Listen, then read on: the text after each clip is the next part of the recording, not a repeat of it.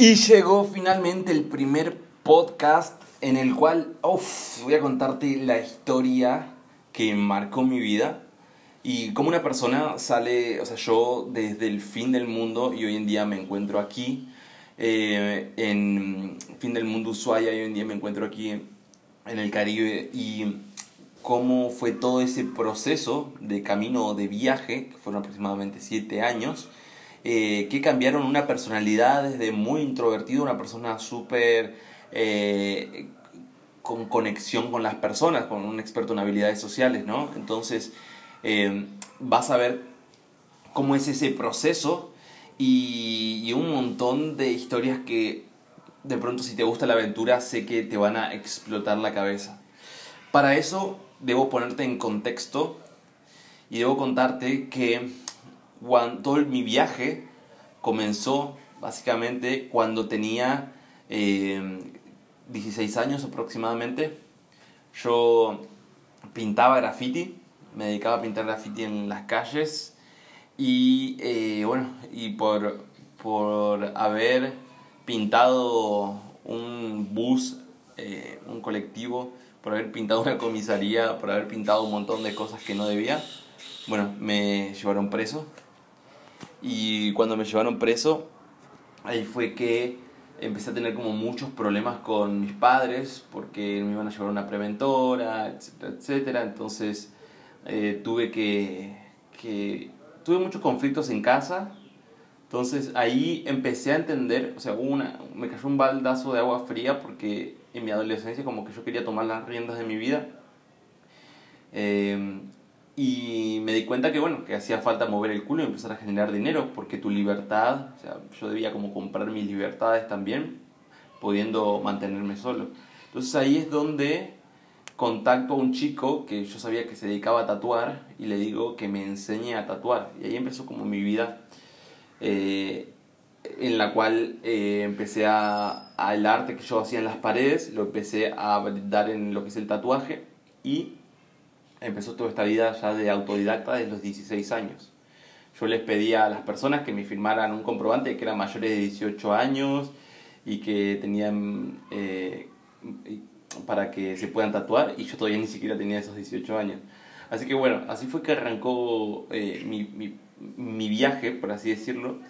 Y, y, ahí conocí a mi mentor en tatuajes, que Rocky se llamaba, y es muy loco porque, como te contaba, yo vengo de una ciudad en la cual eh, hace muchísimo frío, los árboles son muy bajos, no hay frutas en los árboles, no hay animales prácticamente eh, en, en, la ciudad, porque es un terreno eh, muy desolado, es un confín del planeta, es la ciudad más cercana a la Antártida, entonces eh, es muy, muy disruptivo, muy diferente a otros lugares. Entonces, eh, culturalmente también, porque obviamente que el clima y todo influye en las personas. Pero eh, también culturalmente algo que se daba ahí es que la gente tiene hijos desde muy, muy pequeños. Entonces, yo nunca en mi vida había visto una persona de más de 20 años sin hijos, para ser honesto. Nunca había visto eso. Entonces, para que, para que se den una idea, en el, cuadradito pequeñito del que yo venía, ¿no? la cajita pequeña. Entonces, lo que sucedió fue que mi mentor de tatuajes, eh, él tenía 30 años aproximadamente, y yo me acuerdo que cuando lo conocí, yo pensaba, ¿y sus hijos a dónde estarán? ¿Cómo es que este tipo no tiene hijos?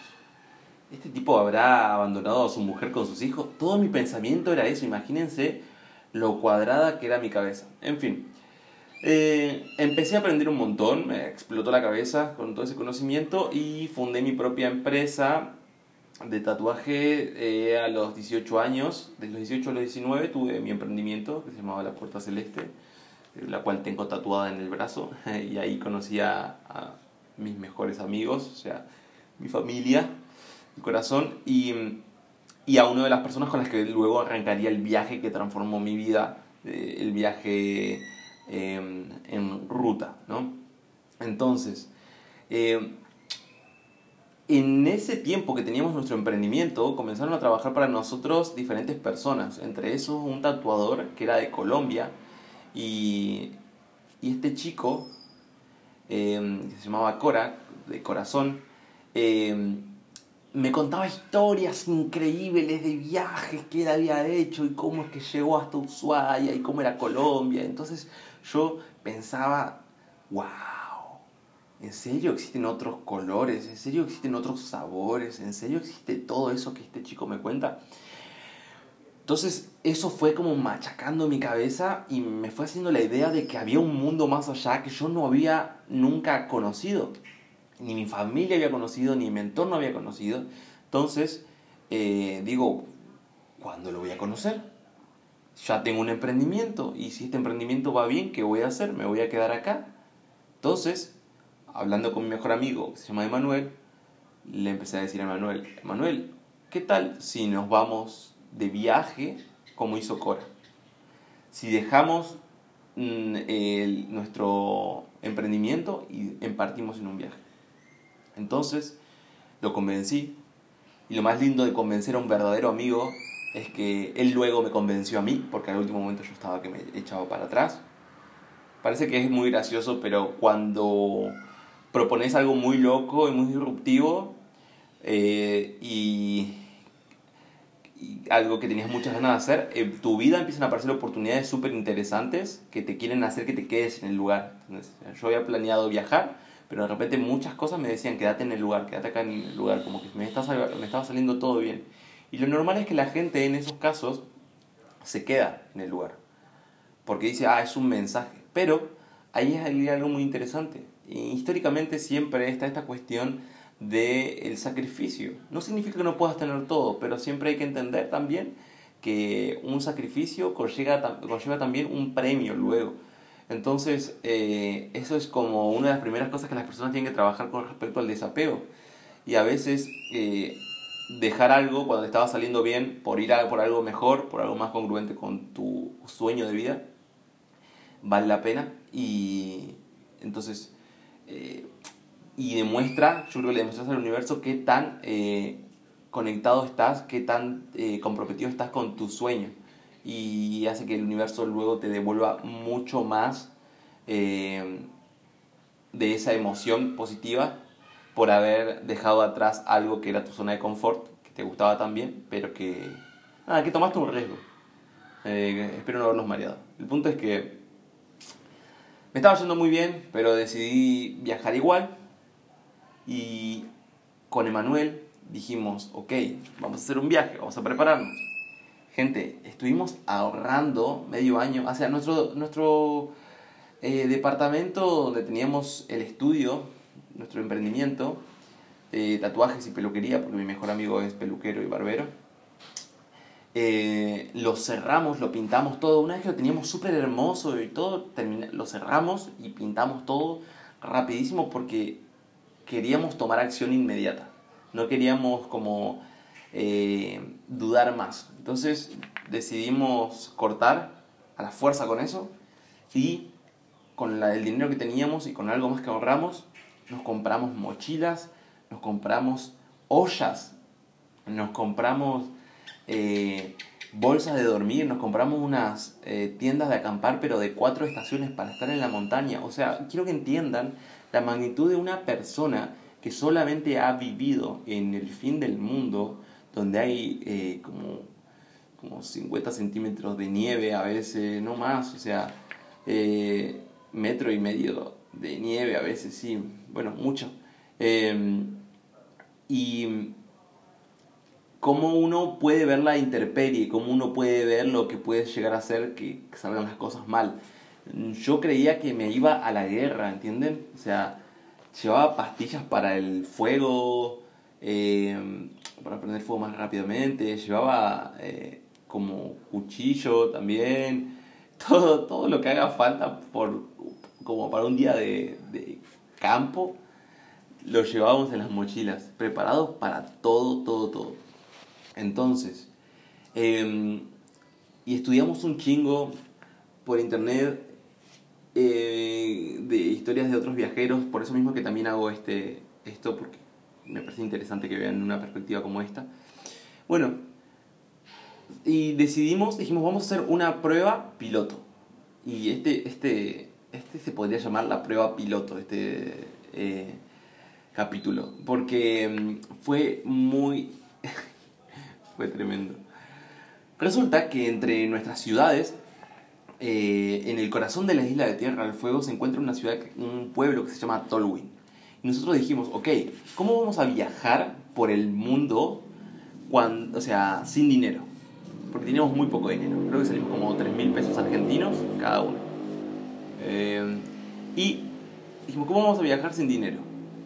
Y bueno, vamos a vender nuestro trabajo. ¿Qué sabemos hacer? Yo tatúo, él cortaba el pelo. Ok, ¿cómo lo vamos a vender? Y lo más simple y lo más rápido que a mí se me ocurrió era salir a los locales, a los negocios e ir a decirle si eh, querían eh, tatuarse o querían cortarse el pelo eh, y mostrarle un mostrarle nuestro trabajo y contarles qué era lo que estábamos haciendo, como empatizar con las personas, decirle, mira, yo quiero llegar de Ushuaia a Cuba, que será nuestro propósito, nuestra meta, y recién arranco mi viaje, me dedico a tatuar, sale, te voy a cobrar muy barato, te puedo arreglar un tatuaje o hacerte uno nuevo, o te podemos cortar el pelo, así querés.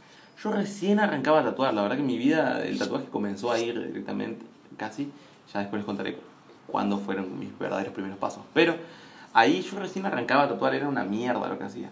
Entonces, em, lo que hice fue empezar a... Empezamos a salir a hablar con la gente y fue muy interesante porque fue mi primer acercamiento con las dinámicas sociales. Yo a todo esto ya seguía a una persona que se dedicaba a las dinámicas sociales, que se dedicaba a hablar con la gente desconocida, que es el señor Álvaro Reyes, con quien hoy en día trabajo. Entonces, eh, bueno, ya van a entender cómo se unen las puntas mucho más adelante. Pero en ese entonces era como una, mi mentor, como una, un modelo a seguir de cómo te podías relacionar con las demás personas. Y yo que era súper introvertido, quería aprovechar para, para ser extrovertido, más extrovertido, el tema de este de viajar. Y esto de ir a hablar negocio por negocio para ofrecerle nuestro trabajo me, ayudaba mucho a, tener que socializar y conocer esta otra parte de mí. Entonces, eh, fue así. Con Emanuel empezamos a recorrer toda la ciudad, todo el pueblito, íbamos hablando, hablando, hablando, hablando, hablando, y nos encantaba, pero lo disfrutábamos más que nada porque estábamos haciendo algo diferente, algo que para nosotros era tremendo em, el crear situaciones de la nada. Y personas eh, estuvieron muy interesadas en tatuarse, muy interesadas en cortarse el pelo. Agarramos nuestros primeros clientes y no solo eso, sino que un, en un momento vimos que había un bar, un boliche, una disco que recién comenzaba, un antro. Y se nos ocurrió algo increíble. Entramos, fuimos a hablar con el dueño, queríamos hablar con el dueño, y él era un viejo súper loco. Y yo le propuse ponerle mucha onda a su local pintándole un mural. Decidió que sí, porque se lo vendí bien, le expliqué que afuera era muy poco vistoso, que yo había pasado por ahí no había visto nada y que debería ser mucho más vistoso. Entonces compramos los materiales y empezamos a pintar un mural.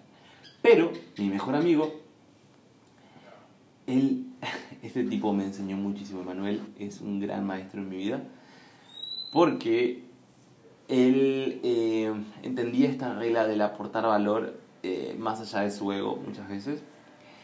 Y, y tómelo como quieran, pero lo que hizo fue lo siguiente. Me dice, Jairo, yo voy a dar clases de salsa y bachata.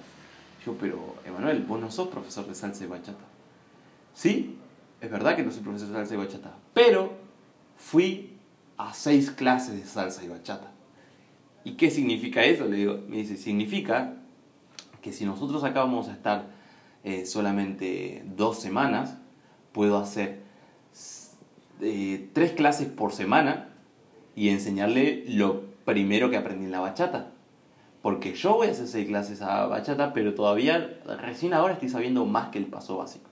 Entonces me dice, si acá no hay profesores de salsa y bachata, la gente que comience a dar las clases van a estar en el paso básico y van a aprender a bailar lo básico. Y yo ya me voy a haber ido cuando pasemos al siguiente nivel. Entonces voy a aplicarle, enseñarles lo que ya me enseñé, lo que, justo lo que sé. Entonces, dicho y hecho, armó unos flyers y empezó a vender cursos de salsa y bachata con sus primeras seis clases que había tomado. Fue increíble porque hubo mucho impacto, fue mucha gente a esas clases. Y a Emanuel no se le temblaba un, pelo. La verdad que, que aprendí muchísimo de, de, la seguridad. Y, y ahí, bueno, dio las clases, generó algo de dinero, pero pasó otra cosa. Yo, a ver, justo en ese momento que le estaba dando las clases, yo fui a atender a un cliente que, que era un tipo todo grandote, con, muy, con una pinta así de máquina de matar, así súper... Eh, un tipo muy alfa, ahí que del pueblo era como muy respetado.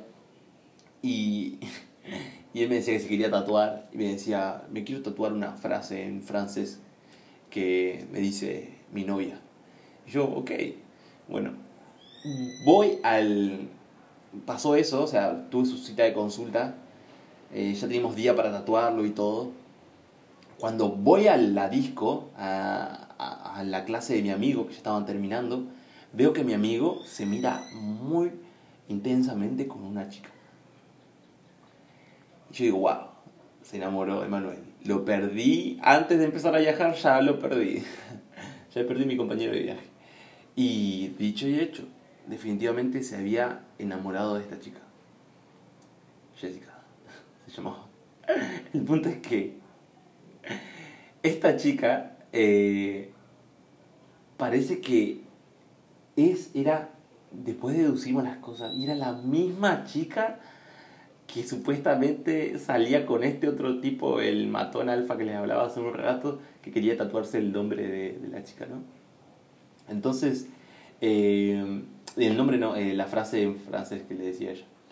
Entonces, eh, lo que pasó ahí fue que mi amigo se quedó súper enamorado de ella. Y empezaron a hablarse y, parece que esta chica no estaba del todo, no eran novios todavía. entonces, no era de novio con este otro chico que yo iba a tatuar. Entonces, eh, mi amigo y ella empezaron como a hablarse más y más. ¿Y qué pasó? Fue pasando el tiempo, llegamos una semana eh, en esa ciudad. Yo ya estaba hablando con otra chica también, que era la reina de, de Tolwyn en ese momento, de ese, ese pueblo. Y también el novio estaba teniendo problemas conmigo. Entonces, de repente, hicimos mucho, mucho eh, mucho ruido en ese lugar, entonces tenían ganas realmente de... O sea, ya estaba hablando de nosotros y todo, entonces estábamos teniendo problemas con estos chicos que, que nos estaban agarrando como mucha bronca, ¿viste? Entonces, ¿qué sucedió? Una noche, un sábado, era como un día de fiesta, eh, yo estaba en un bar, en el bar este de la disco en la que yo había pintado y mi amigo daba las clases, y cae el novio de la chica con la que yo estaba saliendo. Em, llega, porque ellos habían cortado, pero bueno, habían sido novios bastante tiempo y cortaron ahí el mismo tiempo. Cae con los amigos, llega y me quieren, como quiere entrar hacerme todo un problema, y la verdad que yo no, era tan, tan agresivo, entonces igual no, no llegó a más, no llegó a más el, el tema. Pero ya empezó así la, la noche. Y el siguiente eh, disco a la que íbamos, eh, íbamos con un grupo de amistades. Entre estos, esta chica que, que le gustaba a mi amigo. Y cuando estábamos en la disco bailando, súper felices, que haya salido todo bien, que nos estaba yendo súper bien, que ya muy prontito viajamos, que nos había salido muy bien todo este, este eh, primer plan de, de, cómo conseguir dinero y mm, que nos había recibido muy bien la ciudad. Y bueno, de repente mi amigo estaba bailando con la chica y llega este otro men que era el que yo iba a tatuar, el, el matón del, del pueblo. Y lo mira así de frente, que era mucho más grande que mi amigo, tenía una cabeza más y de costado también una cabeza más. Y le dice, eh, déjame con ella, déjame con ella. Y él, mi amigo, tipo, mm, eh, lo mira a ella y le dice, ¿vos te querés ir con él? Y la chica de ese tipo como que no, le dice, mm, No, entonces se va a quedar conmigo porque no quiere ir como. Y el tipo como, te dije que me, que me, que me dejara solo con ella. Y mi amigo le hizo así como, no lo voy a hacer. Yo estaba mirando todo justo al costado porque sabía que todo esto podía pasar, la verdad. Ya sabíamos que, podían, que podía haber este conflicto. Y cuando mi amigo le hace la seña, su, la cabeza del chico este se va hacia atrás, agarra envión y ¡pum! Le parte la cabeza a mi amigo, un cabezazo también, dejándole un chichón increíble, un hematoma, un hinchazón increíble en la frente. Y lo impulsa hacia atrás, de repente toda la disco como que, como que se paró la música cuando se estaban a punto de empezar a golpear y todos hicieron como un espacio, un círculo en el medio y yo fui como mierda, Emanuel, ¿en qué mierda nos metimos? O sea, estamos en conflicto con el matón del pueblo, en una ciudad donde no nos conoce nadie, llegamos hace una semana, estamos viviendo en una tienda de acampar, en, o sea, sin dinero, sin, o sea, y ahora tenemos un conflicto de la puta madre y no sabemos qué va a pasar porque está con todos los amigos. Pero bueno, venga, vamos a ver qué pasa. Vuelve a la situación y de repente nos echan afuera de la disco y yo veo como que van a comenzar a pelear. Miro hacia el costado, estaban todos los amigos de este otro, del matón del pueblo. Estaban todos esperando a que yo me acercara para, para saltar ellos también. Entonces, piña que va, piña que viene, piña que va, piña que viene. Y hubo un momento donde a mi amigo le pegaron, le pegó y se cayó. Y en ese momento, le juro como, yo ya lo venía pensando, era como mucha impotencia, porque mi amigo es como mi hermano, ¿no? Y era mi compañero de viaje, y en ese momento, cuando uno viaja solo con una persona, se hace, es tu casa, ¿entienden? Cuando es tu compañero total y no podés dejarlo solo en nada. Entonces, pese a que sean sus errores, pese a que él se haya metido solo en ese tema. Entonces, me acuerdo que miré al costado a ver si había un elemento contundente para pegarle a ese tipo. Pero dije, pensé después de que podía ser más grave que nos hagan lo mismo.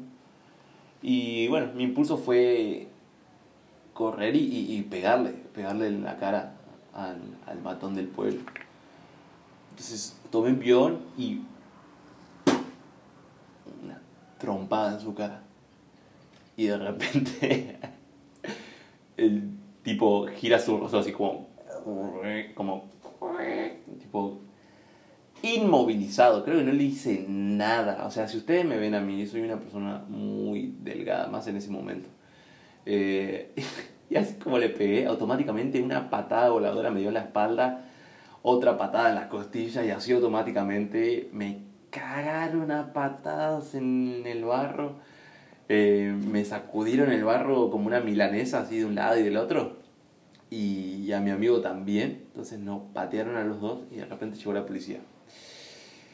Eh, esa sensación también es muy fuerte porque no sabes cuándo va a terminar, cuándo te van a dejar de patear, cuándo, eh, qué es lo que va a pasar porque no tenés control de nada, solo te agarras la cabeza y esperás que no llegue nada más allá. Y bueno, llegó la policía.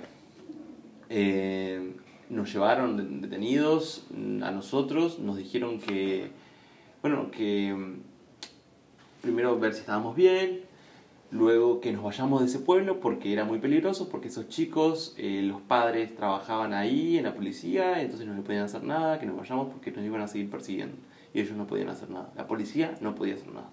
Ok, salimos de la comisaría y nos pasa a buscar esta chica, la... Em, la chica con la que estaba mi amigo, la chica de la disputa, eh, y eh, es muy gracioso porque ella tiene una hermana gemela que era súper buena onda y yo también tenía muy buena energía con ella. Entonces, eh, bueno, pero ahí nos pasó a buscar a esta chica sola, ¿no? vamos con mi amigo y con la chica, nos le vamos contando cómo fue toda la situación, frenamos en un descampado para que ella le mande un mensaje a su hermana para ubicarla cuando estábamos en el descampado, ella tenía un Daewoo Tico. Frena un auto enfrente, estábamos en un descampado todo oscuro, en un pueblo chiquito, súper lejano y de repente frena un auto, así como frente nuestro, y empiezan a bajar todos los, los pibes y nosotros como mierda, o sea, estamos en la, en la nada, o sea, abren el auto y nos hacen mierda acá, nos cagan a patadas, nos dejan, sea, nos dejan tirados acá en la zanja y nadie se entera, entonces, lo que nos pasó, porque estábamos muy lejos de la ciudad y nadie podía ver lo que podía pasar. Pero esta chica, ¡pum!, cerró automáticamente, tuvo una, un, un auto de reacción increíble, fue como, cerró las, las puertas, puso reversa, subió la música bachata de la clase de bachata que le daba mi amigo y arrancó el auto en reversa, eh, dobló y empezó una persecución. Todos se metieron al auto, los autos del pibe, del matón del pueblo, nos empezaron a perseguir por la ciudad. Nos querían encerrar con el auto. Imagínense, o sea, al punto de locura que estaban estos tipos que les invalía verga todo y imagínense lo que no iba a pasar si nos agarraban. Porque nos seguían hasta la muerte. Entonces, en una quieren encerrar al auto de la chica, ella no, no los pasa, o sea, y no logran hacerlo ellos y terminan chocando contra un poste de luz. No sé si será el alcohol o la maniobra que hicieron, o sea, ¿qué, qué? pero yo no entendía nada, fue demasiada adrenalina la que fue esa noche, miro hacia atrás, el auto de ellos empostrado en un poste de luz. Y tipo, wow, si esta gente nos sigue siguiendo después de todo esto, ¿qué más quieren? ¿Qué va a pasar?